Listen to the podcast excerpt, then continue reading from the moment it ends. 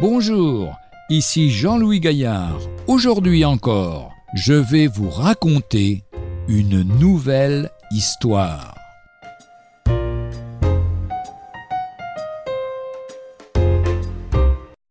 Tout est réglé pour que l'homme soit heureux.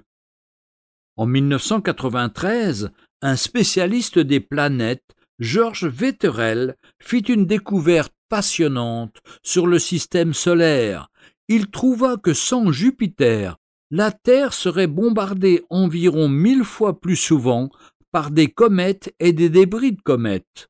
En effet, Jupiter attire les comètes sur elle, ou les dévie hors du système solaire, parce qu'elle est deux fois et demie plus lourde que toutes les autres planètes ensemble.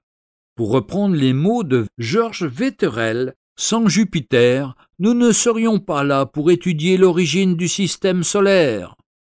En juillet 1994, l'astrophysicien Jacques Lascar a montré que si les planètes les plus éloignées du Soleil avaient des orbites moins régulières, celles qui en sont les plus rapprochées auraient des trajectoires chaotiques.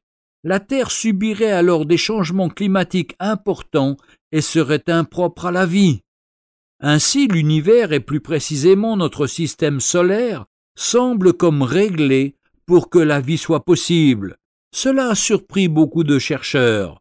Certains ont même été conduits à la foi, et d'autres, déjà croyants, ont été encouragés.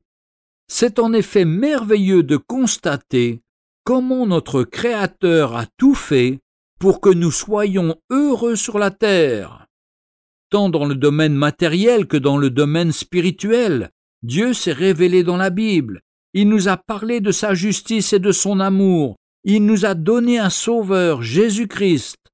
Si tout est réglé pour que la vie soit possible, nous devons dire aussi que tout est à la gloire de Jésus, le Fils de Dieu. Psaume 104, verset 24 nous dit que tes œuvres sont nombreuses, ô Éternel. Tu les as toutes faites avec sagesse. La terre est pleine de tes richesses. Ou encore, psaume 139, verset 14, Je te loue de ce que je suis une créature si merveilleuse. Tes œuvres sont admirables, et mon âme le reconnaît bien. Retrouvez un jour une histoire sur www.365histoire.com.